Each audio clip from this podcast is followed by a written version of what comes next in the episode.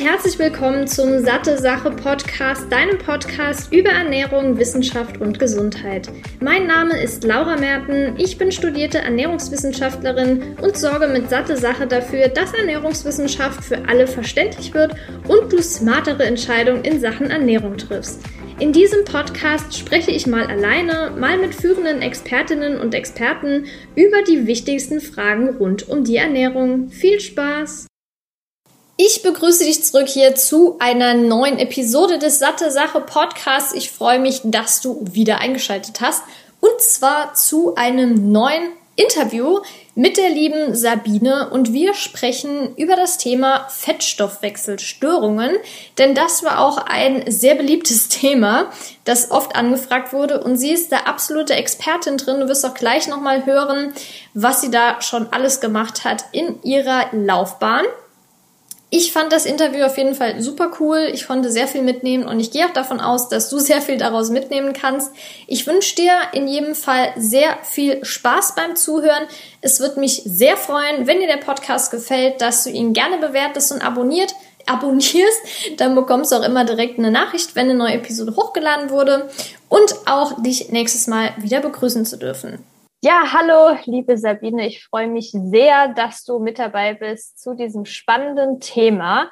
Und bevor wir starten, möchte ich dich kurz bitten, dich vorzustellen, weil du bist ja eine absolute Expertin in dem Thema Fettstoffwechselstörungen. Und das sollen natürlich auch die Hörerinnen und Hörer mitbekommen, was du so machst. Und ja, ich freue mich. Ja, hallo Laura. Ich freue mich natürlich auch, dass ich heute bei euch sein darf.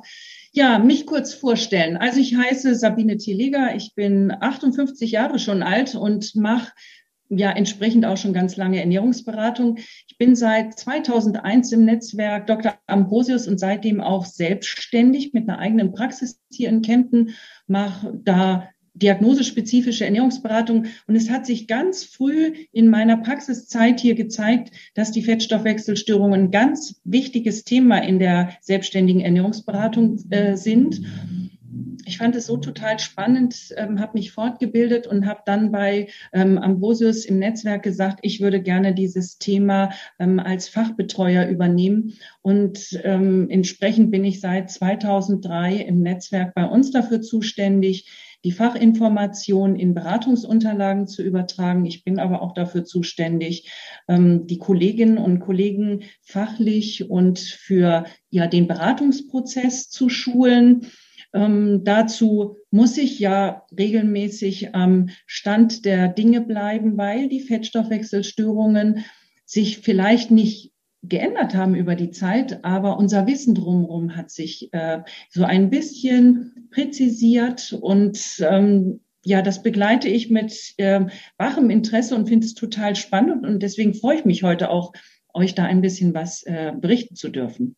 Ja, ich freue mich auch total. Also ich kenne mich ja schon so ein bisschen aus, aber wie du gesagt hast, du bist ab, absolut auf dem aktuellsten Stand der Dinge und das finde ich immer gut, wenn jemand sich nicht ähm, ausruht auf dem Wissen, was er zum Beispiel im Studium bekommen hat und da up to date ist, weil, wie du gesagt hast, die Fettstoffwechselstörungen an sich haben sich jetzt nicht unbedingt geändert, was das mhm. ist, aber wir werden gleich nochmal drauf eingehen, wie sich die Ernährungsempfehlungen geändert haben.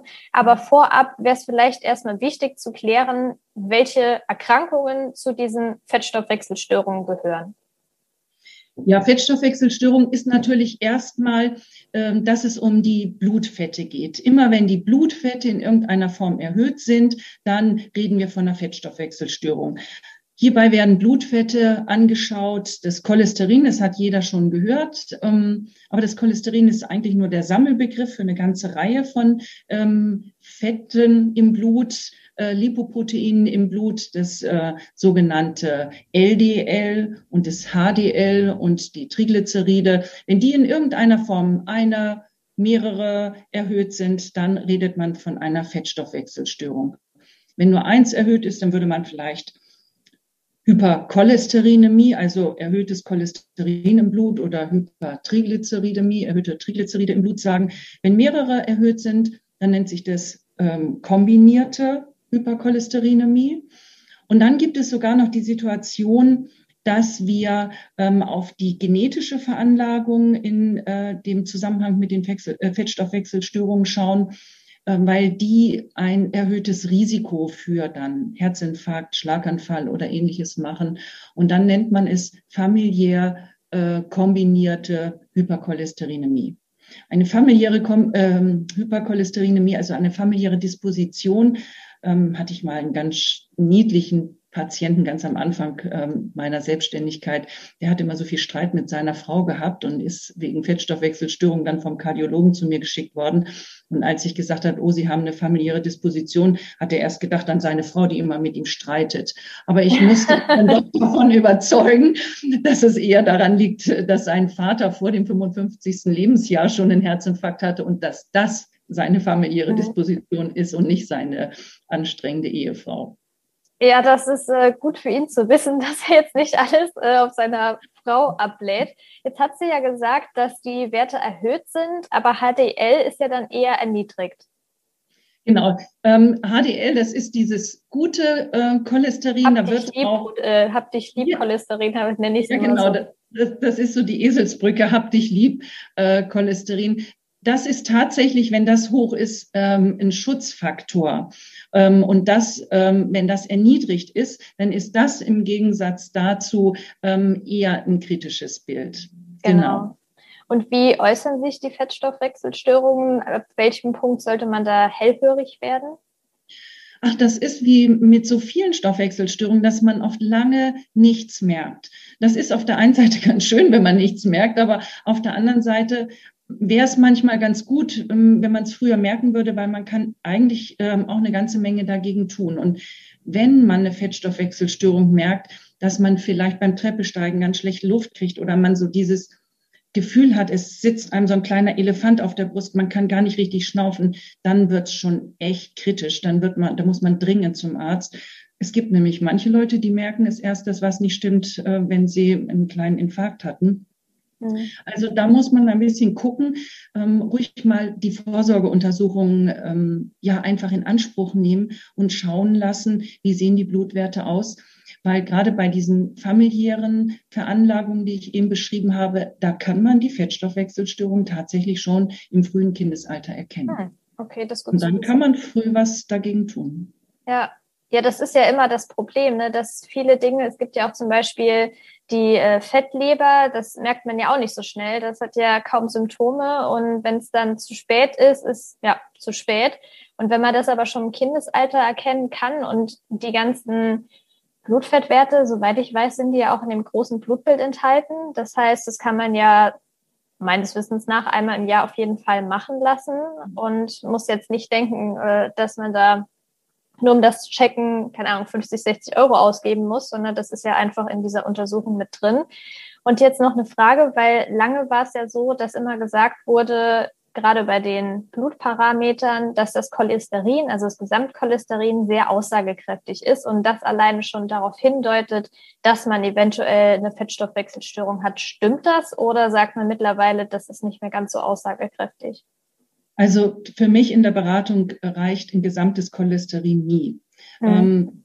Das Gesamtcholesterin ist eigentlich nur die Summe aus HDL, LDL und Triglyceriden. Und da es einen großen Unterschied macht, wie du eben auch richtig äh, nochmal nachgefragt hast, wenn es, LDL, äh, wenn es HDL hoch ist, Mhm. und das LDL vielleicht normal und die Triglyceride sind auch normal, dann kann es im ungünstigsten Fall, in Anführungsstrichen ungünstig jetzt, schon mal sein, dass das Gesamtcholesterin tatsächlich über 200 liegt. Und das ist früher so ein, so ein Wert gewesen, wo man gesagt hat, wir wollen unser Gesamtcholesterin nicht über 200 haben. Genau. Aber in dem Fall würde ich sagen, es ist total gut, weiter so, wir ändern gar nichts, bitte. Einfach so weitermachen, es ist ganz prima. Aber es kann natürlich auch ganz anders sein, dass das gute HDL ganz niedrig ist und vielleicht die Triglyceride super hoch, das LDL vielleicht ganz okay ist. Oder, oder, oder. Und deswegen muss ich als Beraterin immer die Blutwerte, vier Blutwerte sehen, ähm, um vernünftig einschätzen zu können, welcher Risikofaktor ist da weil ich frage dann auch Lifestyle, also Ernährung, Bewegung nach. Ich frage dann eben auch die genetische Veranlagung nach. Und erst dann kann ich einen richtigen Beratungsansatz äh, für den Patienten erstellen. genau. Also die ganzheitliche Untersuchung vorher, um dann genau festzulegen, woran müssen wir arbeiten. Oder müssen wir vielleicht sogar gar nicht dran arbeiten. Genau. Auch das soll gelegentlich mal vorkommen. Ja, also bei mir ist es zum Beispiel so, dass ich mittlerweile glaube ich nicht mehr, aber ich hatte eine Zeit lang Gesamtcholesterin auch so um die 200 bis 210. Das liegt bei mir allerdings so ein bisschen in der Familie, weil das bei meiner Mama genauso ist. Allerdings sind da die restlichen Werte vollkommen in Ordnung. Und das mhm. wäre jetzt so ein typischer Fall von, gut, das Gesamtcholesterin ist vielleicht ein bisschen hoch, aber solange die anderen Werte in Ordnung sind, braucht man sich da jetzt keine Gedanken zu machen. Genau, das, das ist genau der Fall. Also nur aufs Gesamtcholesterin zu gucken, das wäre fahrlässig, da jetzt irgendwas abzuleiten. Das ähm, ich denke auch, dass es ähm, im Ärztebereich auch inzwischen schon deutlicher ist. Also ich muss da ganz ehrlich sagen, ich habe die ersten ähm, Jahre, wie ich in der Selbstständigkeit angefangen habe, da musste ich wirklich die Leute bitten, holen Sie beim Arzt nochmal die Werte nach. Wir brauchen das HDL und das LDL, weil die oft nur Cholesterin und Triglyceride gemessen haben und in den Blutwerten mitgebracht haben. Das ist heutzutage anders. Heute sind die Labors so, dass die immer die vier Blutwerte da drauf haben. Also da hat sich äh, viel im Umdenken getan. Und da müsste man auch drauf bestehen, ähm, dass wenn man die Blutwerte machen lässt, dass bitte alle vier Blutwerte aus, Blutfettwerte ausgewiesen werden. Mhm. Ja, ich denke, das ist auch mittlerweile kaum ein Problem mehr. Nee. Ähm, jetzt hat sie ja schon angesprochen, Genetik spielt eine Rolle, Lifestyle mhm. spielt eine Rolle. Wie Unbedingt. sieht es denn genau mit dem Lifestyle aus? Also geht es da jetzt primär darum, wie die Bewegung aussieht, Sport, oder gibt es da noch andere äh, Einflussfaktoren? Nee, erstmal grundsätzlich wird unter Lifestyle-Faktoren ähm, bei den ganzen äh, Stoffwechselerkrankungen von ähm, Ernährung, Gewicht, Bewegung und Nichtrauchen mhm. gesprochen. Ähm, und dann kommt eben noch die Genetik als ähm, der andere Faktor. Lifestyle und Genetik sind die beiden Faktoren ähm, und zum Lifestyle Ernährung mit Gewichtsmanagement, Bewegung und das Nichtrauchen. Das sind äh, die wesentlichen Faktoren, ähm, um die wir da reden. Und da gibt es auch inzwischen ähm, eine Studie, ähm, finde ich ganz spannend, weil ich höre das auch immer, dass mir die Leute sagen, ja, ich habe halt erhöhtes Cholesterin. Die einen meinen das Gesamte, die anderen tatsächlich vielleicht das LDL, aber die Leute reden halt immer von erhöhtem Cholesterin. Die sagen, bei mir kann man nichts machen, das ist vererblich, das ist mhm. genetisch. Und ähm, ich habe eine, eine Studie im, ich glaube, aus 2019 gesehen aus den USA. Das ist total spannend. Da hat man eben mal angeguckt, was ist, was macht der Lifestyle aus ähm, in Bezug auf Menschen, die jetzt eine genetische Veranlagung haben oder die keine haben. Und man konnte eben zeigen, dass auch Leute, die eine deutliche genetische Disposition für Herz-Kreislauf-Erkrankungen haben, durch eine guten Lifestyle, also durch Ernährung, Bewegung und Nichtrauchen, ihr Risiko bis zu 50 Prozent senken können und damit im Prinzip ein Risiko haben wie jemand, der keine genetische Veranlagung hat. Und diese Aussage, die finde ich eigentlich, boah, da habe ich jahrzehntelang drauf gewartet. Äh, das ist genau das, was ich meinen, meinen Patienten mitgeben möchte und sagen, du kannst was tun. Ja, wir können dem Herrgott sicherlich nicht final ins Handwerk pfuschen, ähm, aber wir können viel für unsere Gesundheit machen und dafür, dass wir lange auch ja frisch und beweglich gesund bleiben. Und das kann eine herzgesunde Ernährung total gut. Das ist ja auch oft das Problem, dass viele sich so auf diesem Aspekt der Prädisposition ausruhen. Das mhm. fängt ja schon bei Übergewicht zum Beispiel an, dass viele sagen, ja, meine Eltern, Großeltern und so weiter sind ja auch schon übergewichtig gewesen, deshalb bin ich auch übergewichtig. Und klar, das spielt eine Rolle. Also man hat auf jeden Fall eher die Tendenz vielleicht dazu, aber das bedeutet ja nicht direkt, dass man auch übergewichtig ist oder eben so eine Fettstoffwechselstörung ja, ähm, bekommt. Ja. Bekommt, genau. Also das ist dann auch nochmal wichtig zu wissen, dass das jetzt nicht ausschlaggebend unbedingt ist. Ich, ich sehe das auch so. Es, ähm, es ist sicherlich die Veranlagung, die machen das im einen oder anderen vielleicht ein bisschen schwieriger. Ähm, es kann auch sein, dass ich vielleicht nicht ähm, auf äh, Hosengröße 36 abnehmen kann, weil ich aus einer Familie komme, die alle ein bisschen äh, fester sind. Aber eine gesunde Ernährung, ähm, Und eine gute Bewegung dabei, ohne dass man ein riesen Sportcrack sein muss, hilft in jedem Fall, gesünder zu bleiben, ähm, als man vielleicht durch eine ungünstige Ernährung ist. Und wie ist das Risiko, wenn man zum Beispiel im Kindes- und Jugendalter übergewichtig, vielleicht jetzt nicht unbedingt adipös ist, sondern übergewichtig für das Entwickeln der Fettstoffwechselstörung? Das ist dann deutlich höher, weil woher kommt dann dieses Übergewicht? Ja, das kommt ja nicht. Ähm, ich, es wird immer viel geschaut, ähm, ist der Sport der ausschlaggebende Punkt fürs Gewicht? Mm, das sehe ich nicht ganz so. Ich sehe doch, dass die Ernährung der ausschlaggebende Punkt für ähm, ein zu hohes Gewicht ist. Und das heißt, das, das hohe Gewicht ist also nur der sichtbare Ausdruck dessen, dass offensichtlich die Ernährung nicht ganz optimal gestaltet wird. Ähm, das heißt, es schleichen sich wahrscheinlich Ernährungstrends rein, die eher ähm, in süße, verarbeitete, fettige Kohlenhydrate in ungünstige Fettauswahl geht, so dass es ähm, möglicherweise zu wenig Gemüse, zu wenig Vollkorn hat, zu wenig frische Lebensmittel hat. Und ähm, dann bilden sich die, die, ja die Blutwerte schon am Anfang langsam, aber ich sehe es auch bei Jugendlichen schon oft, mh, hm, dass erhöhte Triglyceride bei übergewichtigen Jugendlichen schon ein erster Faktor sind. Und wenn man den Stoffwechselweg so ein bisschen kennt, dann wissen wir heute mehr, als es noch vor 20 und 30 Jahren waren, dass man ähm, die Triglyceride als ersten Marker für eine beginnende Fettstoffwechselstörung unbedingt sehen muss. Und zwar eine Fettstoffwechselstörung, die auch aufs Herz geht. Früher hatte man immer gedacht, die Triglyceride erhöht sind eher mehr in Richtung Diabetes. Das ist auch dieser Weg, der Stoffwechsel ist ja mal ein großes Geschehen. Da kann man nicht den Fettstoffwechsel vom Harnsäurestoffwechsel, vom Zuckerstoffwechsel abkoppeln. Die hängen zusammen, das eine bedingt das andere. Aber wir wissen heutzutage noch mehr den deutlichen Zusammenhang zwischen auch erhöhten Triglyceriden ähm, und äh, den typischen koronaren Herz-Kreislauf-Erkrankungen. Ja, sehr gut, da noch ein bisschen genauer jetzt Bescheid zu wissen. Mhm. Und ähm, das Traurige ist, wenn die Jugendliche sich solch ein Ernährungs- und Bewegungsverhalten angewöhnen, das wird nicht leichter, sich das abzugewöhnen. Genau. Ist ja das Problem. Ähm, deswegen macht es echt viel Sinn, da frühzeitig drauf zu gucken. Mhm.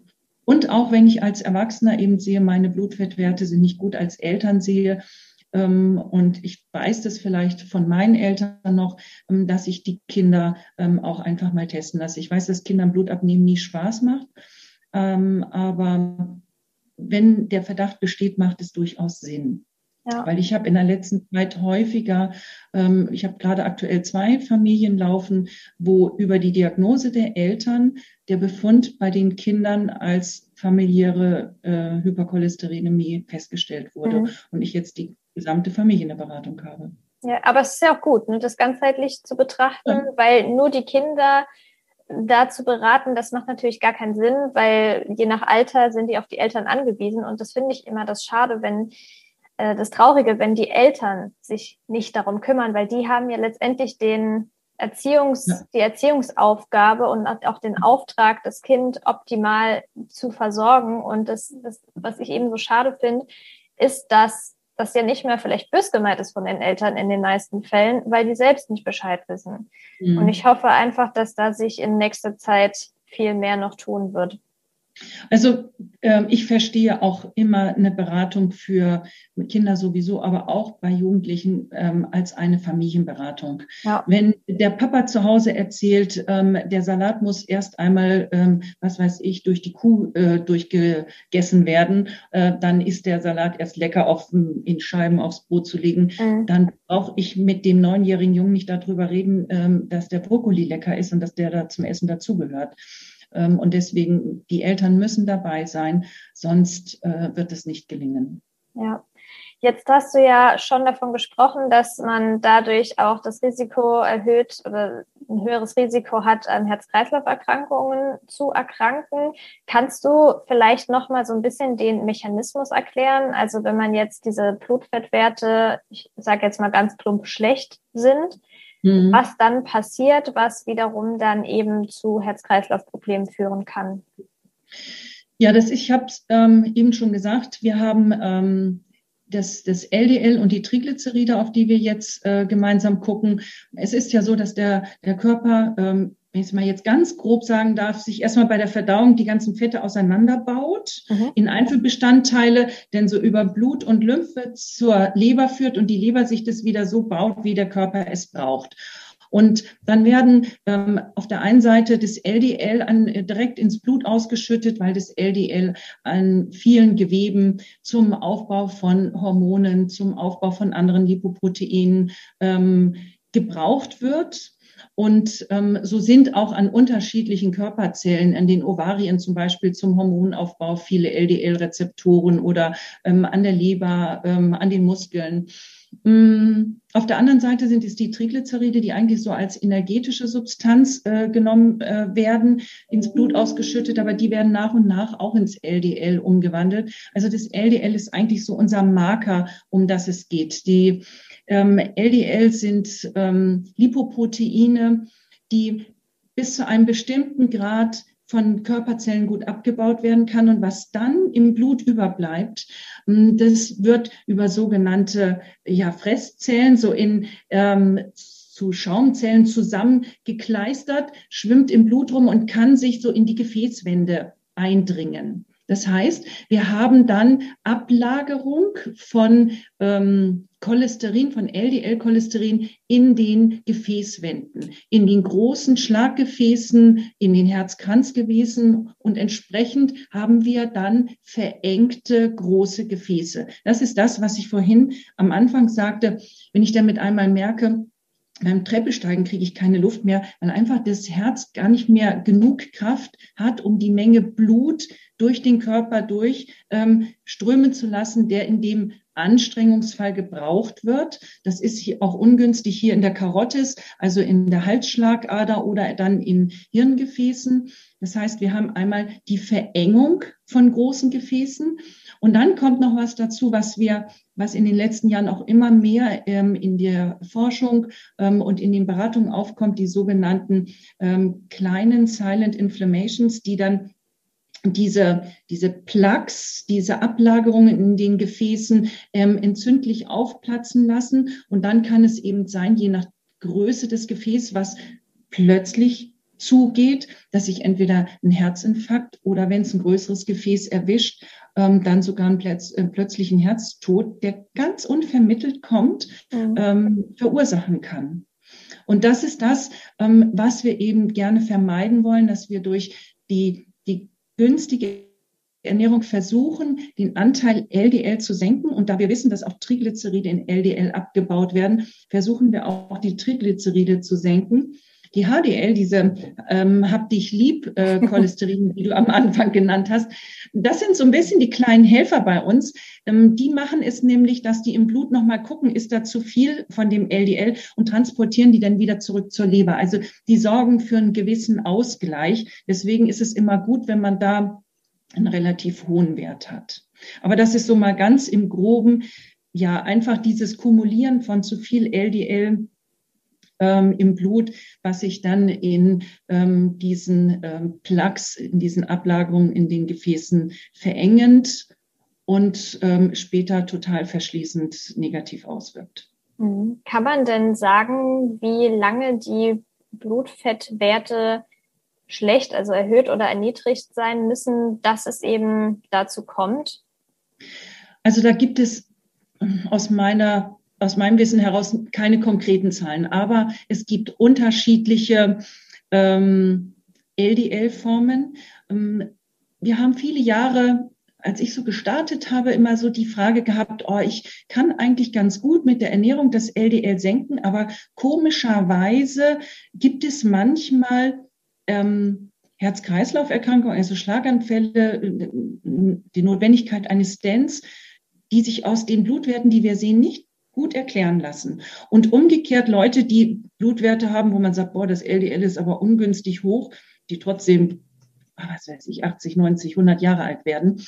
Ähm, da ist man inzwischen ein bisschen schlauer und weiß, dass die LDL in ganz unterschiedlichen Formen im Blut auftauchen und sind besonders kleine, dichte LDL, die sich, ähm, die so von ihrer, von ihrer Größe her gar nicht gut auf die gängigen Rezeptoren auf den Organen passen und dadurch über mehrere Tage im Blut unterwegs sind, also nicht normalerweise wird ausgeschüttet und der Körper versucht in den nächsten Stunden ähm, die, das LDL aus dem Blut zu sortieren. Und diese kleinen, dichten LDL, die sind so nervig und gehen sogar noch leichter unter diese äh, letzte Randschicht in den Gefäßen. Und wenn man dazu eine Veranlagung hat, mehr kleine dichte LDLs zu haben, dann ähm, weiß man heute, dass man den Gesamt-LDL, den man nur messen tut in der Regel, noch niedriger halten muss im Normal, als im Normalfall, weil diese kleinen viel, viel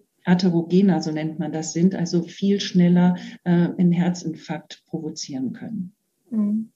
Okay. Das ist eine ganz spannende Sache heutzutage, weil die in den Standardlabors gar nicht ähm, mit erhoben werden, die kleinen dichten LDLs. Nur in Speziallabors wird es oft gemacht ähm, und wir uns äh, wirklich bemühen, ähm, als Berater da ein bisschen hinterzuschauen und wir jetzt ähm, über die, das sieht man auch in den Laborwerten immer besser, äh, über die Berechnung der Non-HDL-Werte ähm, ein bisschen Rückschlüsse ziehen kann, wie gut ähm, oder, oder wie viele von den Non-HDLs ähm, sind wohl möglicherweise unterwegs. Und in diesem Kontext ähm, sind auch nochmal die Triglyceride als atherogenes Potenzial größer geworden in den letzten Jahren. Also ein sehr spannendes Feld, die Fettstoffwechselstörung. Ja, das ist auch ein Grund, warum ich es immer wieder gerne mache und spannend finde. Ja, ich finde es auch super spannend und vor allem, dass du jetzt dabei bist, weil du dich ja seit Jahren damit beschäftigst. Und was sich ja zum Beispiel auch in den letzten Jahren getan hat, früher war ja oft so, ja, wenn man so eine Fettstoffwechselstörung hat oder schlechte Blutfettwerte, dann sollte man auf Fett verzichten. Weil wenn man sich jetzt gar nicht auskennt, dann könnte man ja meinen, ja, das macht Sinn. Ne? Also wenn ich mhm. zu viel Fette im Blut habe, sollte ich auf Fett verzichten. Mhm. Wie sieht das denn heutzutage aus? Ja. ja, total spannend. Eigentlich ist genau das Gegenteil der Fall. Hm, ich habe es jetzt schon ein paar Mal gesagt, dass mit diesen Triglyceriden, dass die Triglyceride sind echt ein Blutfettwert, der überhaupt nicht auf Fett reagiert, sondern der nur auf Kohlenhydrate reagiert. Und insofern sind, ähm, ich meine, ich habe es ja eben schon auch gesagt, wie alt ich bin. Ich habe in den 80er Jahren studiert. Da war das wirklich noch so, dass wir geschaut haben, wir, wir senken die Fette. Ähm, aber was passiert, wenn ich in der Ernährung die Fette von der Menge herunter tue, dann müssen die anderen Sachen müssen irgendwie mehr werden und dann sind die Kohlenhydrate angestiegen. Und das ist das, was wir eben auch nicht wollen. Das heißt, wir, wir schauen heutzutage so, dass wir die Fette eher qualitativ optimieren, im Einzelfall sicherlich auch mengenmäßig ein bisschen im Griff halten wollen, aber dann auf der anderen Seite die Kohlenhydrate in der Regel deutlich reduzieren und qualitativ verändern. Qualitativ verändern heißt von Weißmehl auf Vollkorn, von schnell resorbierbaren Kohlenhydraten ähm, auf komplexe Kohlenhydrate, von ähm, ja, Fructose reduzieren, Ballaststoff erhöhen, das heißt ähm, mehr Vollkorn, mehr Gemüse, Obst mit Verstand. Und bei den Fetten geht es um eine qualitative Optimierung, weil wir ähm, über die qualitative Veränderung ja alles mitnehmen wollen ähm, bei den Fetten, was günstig ist. Wir behalten Omega-6 Fettsäuren, weil die das LDL senken können. Aber leider Gottes haben wir in unseren Breiten oft viel zu viel Omega-6. Genau. Also optimieren wir die und schauen, dass wir die Omega-3-Fettsäuren ein bisschen gepusht kriegen. Die Omega-3-Fettsäuren, die helfen uns, diese, diese kleinen Entzündungen, von denen ich vorher gesprochen habe, ein bisschen im Griff zu halten. Weil die Ablagerung im Gefäß ist das eine. Ein entzündliches Aufplatzen ist halt mit einer ganz akuten lebensbedrohlichen Situation, bei der es oft um Minuten geht, hat es was zu tun. Mhm. Während ähm, ein, ein, äh, eine Gefäßablagerung, wenn die nicht ja das halbe Gefäß einnimmt, ähm, da können wir relativ lange mit leben. Ähm, und insofern ist das so der Weg, den wir gehen. Wir optimieren die Fette, wir reduzieren die Kohlenhydrate und optimieren sie gleichzeitig. Und beim Protein schauen wir einfach, ein Protein ist an der Stelle ähm, eher eine helfende Lebensmittelgruppe, aber es gibt viel Proteinlieferanten, die entweder sehr zuckerhaltig sind oder die sehr fetthaltig sind. Da müssen wir also eine Auswahl nehmen, die uns auf beiden Ebenen dann nicht störend im Weg steht. Werbung. Bei Fettstoffwechselstörungen ist es also nicht sinnvoll, auf Fett zu verzichten. Dennoch sollten, wie auch in jeder Ernährung, nicht zu viele gesättigte Fettsäuren gegessen und auf das Verhältnis von Omega-6 zu Omega-3-Fettsäuren geachtet werden. Und hier spielen besonders die Omega-3-Fettsäuren DHA und EPA eine wichtige Rolle. Wenn jetzt jemand, wie auch ich, kein Fisch isst, ist es wichtig, eine Alternative zu finden dafür. Und daher kann es sinnvoll sein, hochwertiges pflanzliches Algenöl zu nehmen. Und genau das bekommst du bei Norsan zusätzlich noch aus umweltschonendem Anbau. Das vegane Omega-3 von Norsan enthält zudem hochwertiges Bio-Olivenöl als Antioxidans und 800 internationale Einheiten veganes Vitamin D3. Neben dem Öl bietet Norsan das hochdosierte Omega-3 auch in Kapseln an. Das Gute daran, weder das Öl noch die Kapseln haben einen fischigen Geruch oder Geschmack. Die Vorzüge von Omega-3-Fettsäuren sind auch durch zahlreiche Studien gesichert, wie zum Beispiel, dass EPA und DHA zu einer normalen Herzfunktion beitragen, DHA zur Erhaltung einer normalen Gehirnfunktion sowie normaler Sehkraft beiträgt. Und damit auch du dich jetzt vom Omega-3-Experten Norsan überzeugen kannst, konnte ich einen Rabattcode für dich ergattern. Mit dem Code SatteSache15, klein und zusammengeschrieben, bekommst du 15% Rabatt auf deine gesamte Neukundenbestellung. Ganz einfach unter www.norsan.de per Mail oder Telefon einlösen und deinen eigenen Omega-3-Bedarf decken sowie den deiner Liebsten. Werbung Ende. Ja, und was meintest du jetzt mit Obst nach Verstand? ich erlebe es ähm, in meiner Arbeit so, dass die Leute schon wissen, dass Obst und Gemüse gesund ist und weil wir auch von der Sprechgewohnheit Obst immer zuerst nennen, stelle stell ich fest, dass Obst als Obst ist gesund, viel Obst ist viel gesund wahrgenommen wird.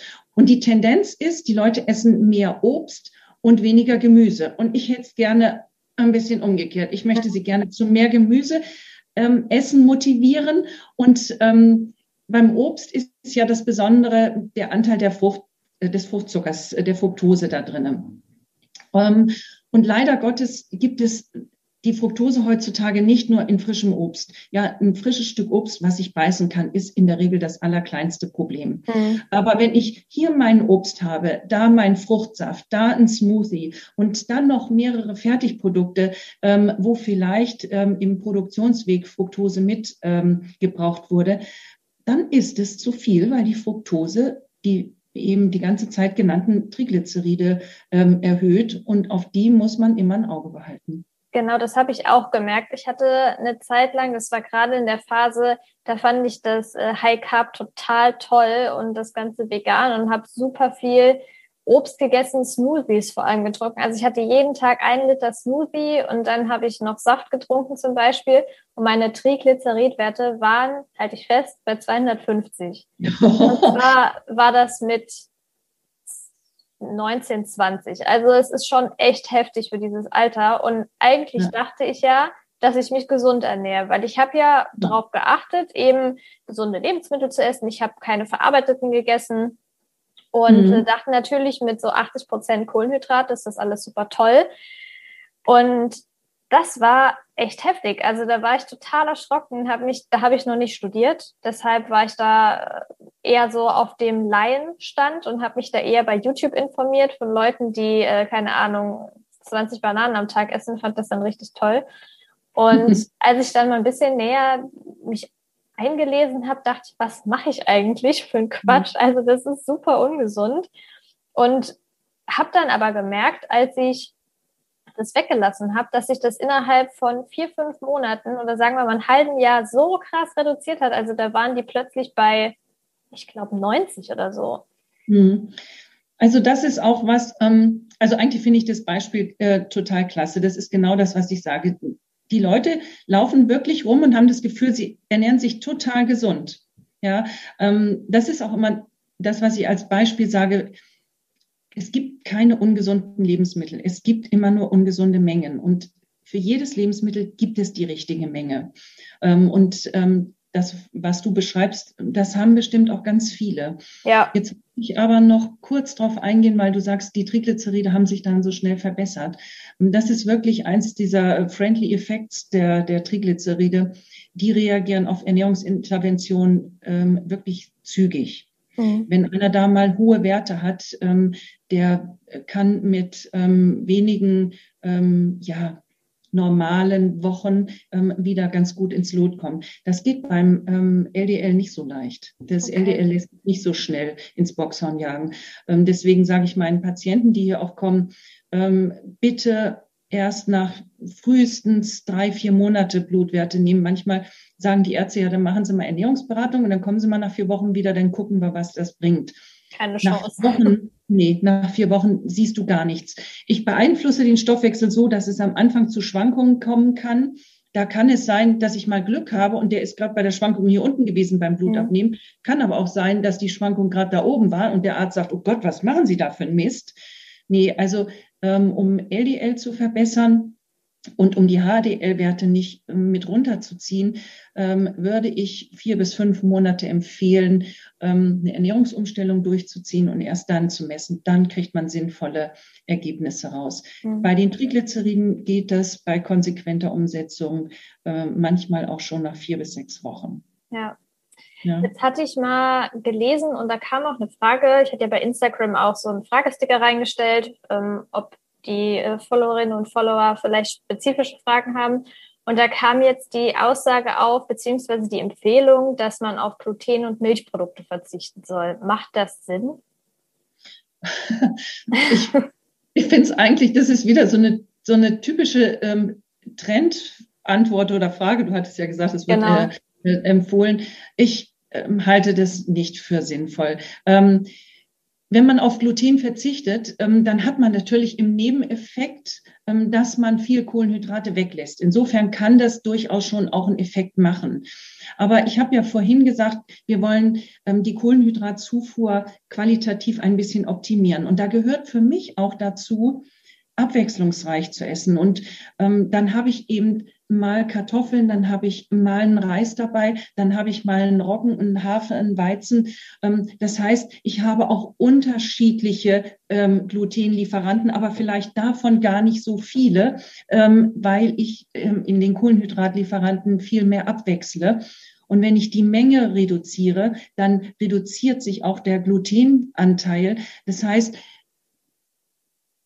Glutenunverträglichkeit ähm, ist ja als Nahrungsmittelunverträglichkeit auch eine, eine Dosissache. Und ähm, da wir ähm, in ungünstiger Ernährungskonstellation morgens ein Brot, hier in Bayern gibt's als Pause äh, Butterbrezen, dann gibt's vielleicht Pasta zum Mittag, ein süßes Stückchen zum äh, Nachmittag und abends wieder ein Brot, dann habe ich, wenn es blöd rauskommt, fünfmal ein Weißmehlweizenprodukt gehabt. Und das ist ein Overload, den kann ein sensibler Magen schon oder ein sensibler Darm vielleicht schon mal merken.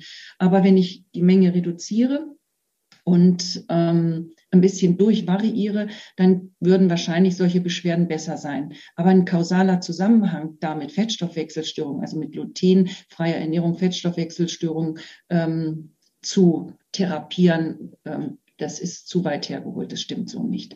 Bei den Milchprodukten ähm, gibt es Studien, die sind ähm, auch schon ähm, zwei, drei Jahre älter, die ähm, durchaus ähm, positive Signifikanzen gezeigt haben. Menschen, die regelmäßig Milchprodukte essen, ähm, haben ein niedriges Risiko an Herz-Kreislauf-Erkrankungen. Es wird ja heutzutage auch manchmal wieder ein bisschen in Frage gestellt.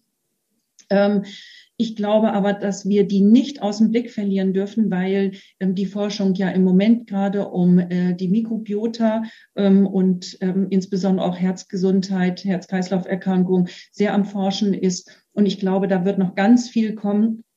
Und in unseren Breiten sind insbesondere die gesäuerten Milchprodukte ja die, ähm, genau.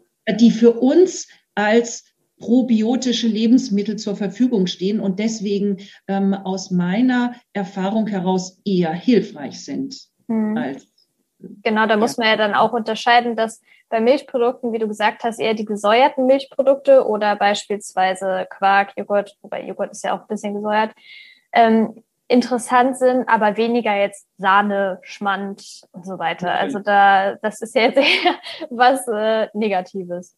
Ja, ja.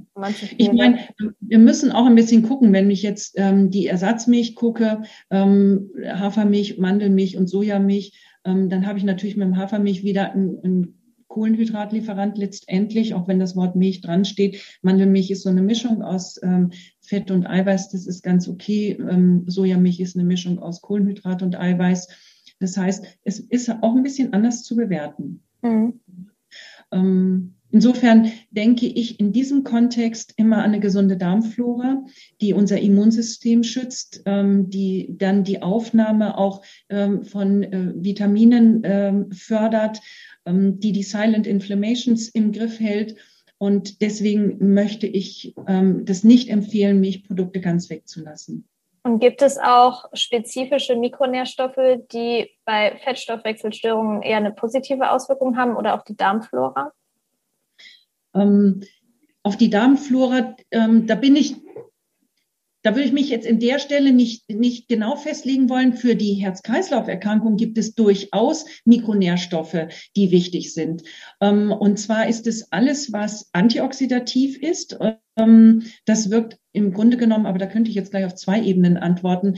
Ähm, in der Herzgesundheit reden wir hier von ähm, Selen, von Vitamin E ganz deutlich von Vitamin C als eine äh, Kaskade der Antioxidantien, die helfen, auch wieder diese, diese entzündlichen Parameter ähm, in den Griff zu bekommen. Ähm, dann müssen wir den, den Zusammenhang von äh, Folsäure B6 und B12 ähm, betrachten ähm, im Mikronährstoffbereich. Ähm, wenn ich Vitamin E, Vitamin C, Selen und da noch Zink und auch Vitamin D zunehme, dann bin ich wieder im Bereich ähm, neben Herzschutz auch äh, Stärkung Immunsystem. Mhm. Und dann bin ich schon wieder in der Darmflora, weil in der Darmflora findet 80 bis 90 Prozent unserer äh, Immunaktivität statt. Genau. Und so, das, das ist das, was ich immer sage. Ich kann eigentlich den Stoffwechsel nicht als hier habe ich Herz und da habe ich Leber und da habe ich Zucker und da habe ich Darm betrachten, sondern das hängt ja alles zusammen. Genau. Und über diese Mikronährstoffe verbindet sich das. Mhm. Jetzt war noch eine ganz spezielle Frage und das ist ja auch ein Problem, was ich jetzt immer häufiger höre und zwar Lipödem, Lipödeme. Mhm. Mhm. Fällt das denn auch zu Fettstoffwechselstörungen oder mhm. gar nicht? Und ist es da denn möglich, generell langfristig abzunehmen oder hat man da dann dauernd Probleme mit?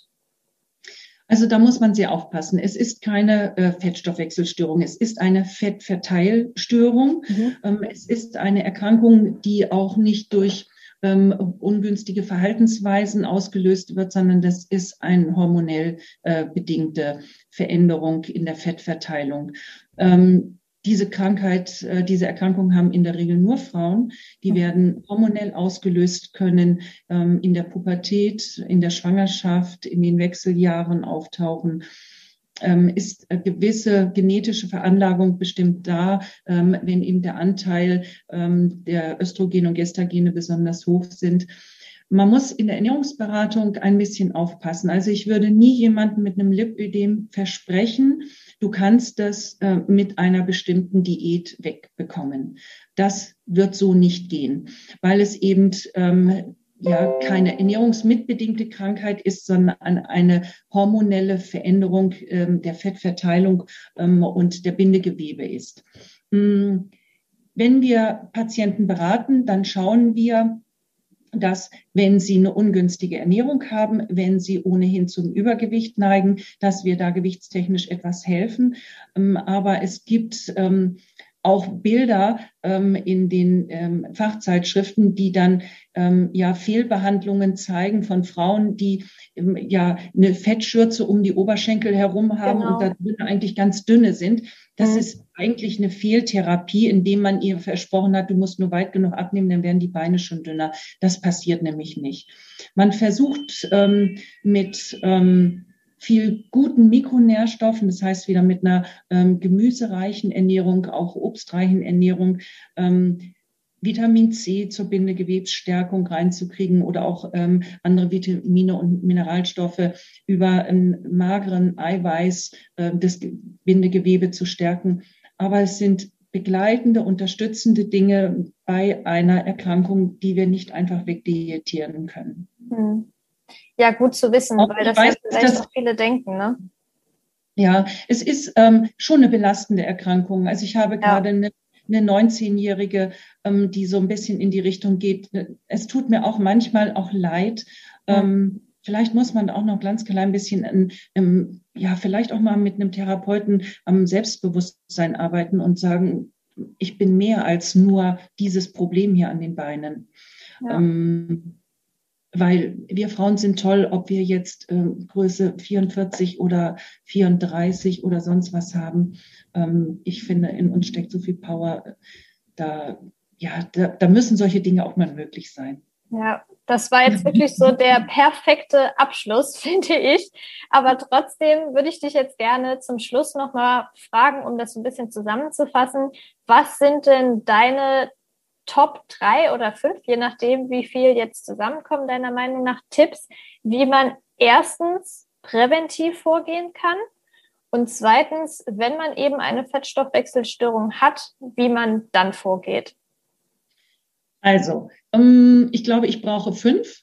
drei, weil ich möchte nämlich nicht rauchen. Äh, erstmal mit reinnehmen. Mhm. Spart einen Haufen Geld, hält die Luft äh, schön frisch, ist super gesund. Ähm, dann kommt Bewegung dazu und Bewegung nicht ähm, in dem Kontext, dass ich ähm, einen Haufen Kalorien verbrauche, sondern dass ich regelmäßig sinnvoll Be ähm, Bewegung mache, weil die Fette auch als Energiesubstrat äh, im Blut sind und wenn ich mich bewege, dann verbrauche ich das. Wenn jemand eine Fettstoffwechselstörung hat, auch eine familiäre, dann ist ähm, sogar eine nüchterne, moderate Bewegung super gut. Und dann geht es ernährungstechnisch. Vollkorn. Gemüse. Bei den Ölen, ich, bei mir zu Hause, ich habe eine Mischung aus Rapsöl, Leinöl und Olivenöl. Das sind meine Standardöle, die ich zu Hause habe.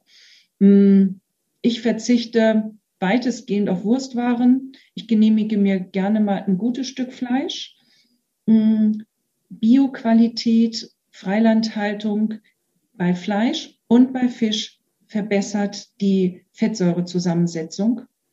Und deswegen gucke ich da für mich draus. Ich wohne hier im Allgäu. Für uns ist das aus meinem Gefühl heraus besonders einfach, äh, frische, gute, äh, direkt vermarktete Fleischwaren zu bekommen.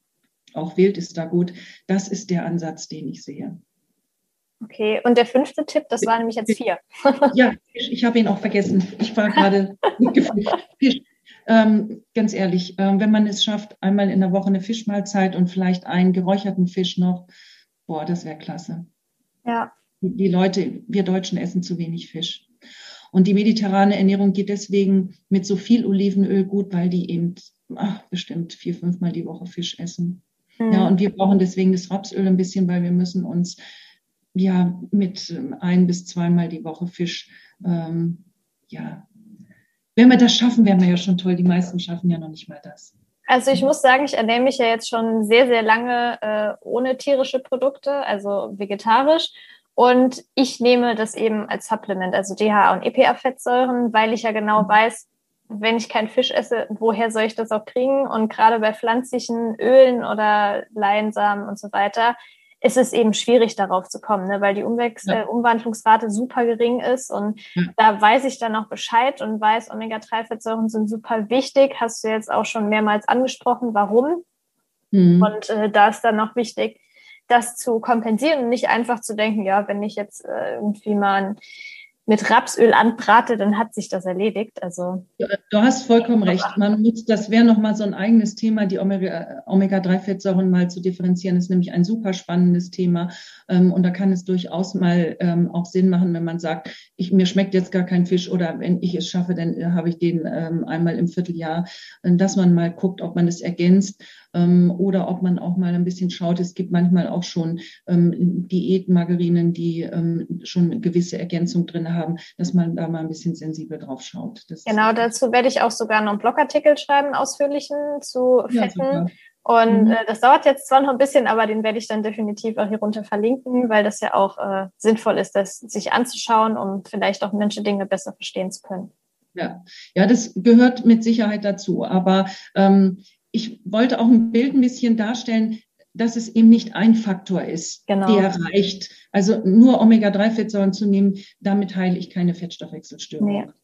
Genau. Ja. Immer der multifaktorielle Ansatz, der hilft am besten und ja. das ganzheitlich zu betrachten eben. Und äh, ja, ich denke auch, dass hier die Podcast-Episode schon super viel mitgebracht hat und äh, Dinge aufklären konnte, Mythen aufklären konnte, zum Beispiel das mit dem Fett weglassen und dass da auch die Hörerinnen und Hörer viel mit rausziehen konnten. Ich natürlich auch. Das ist natürlich immer ganz praktisch, wenn ich diese Interviews führe. Da habe ich ja auch selbst was davon. Aber ja, ich finde das immer spannend, so ein spezielles Thema dann mit jemandem zu besprechen, der genau in diesem Gebiet tätig ist und auch da aus der Praxis vielleicht ein bisschen was erzählen kann, wie sich das in den letzten Jahren verändert hat. Und ich denke, das hast du auch jetzt super hier gemacht. Es hat mich auf jeden Fall sehr, sehr gefreut. Ich fand es sehr spannend. Und ja, an dieser Stelle bedanke ich mich nochmal bei dir für die Zeit. Ja, also mir hat es auch ganz viel Spaß gemacht. Äh, auch vielen Dank von meiner Seite. Und ähm, ich würde mich freuen, wenn den Hörern das ähm, gefällt und äh, sie so ein bisschen auf ihr Herz achten. Mit Sicherheit. Toll. Danke dir, Laura. Danke dir.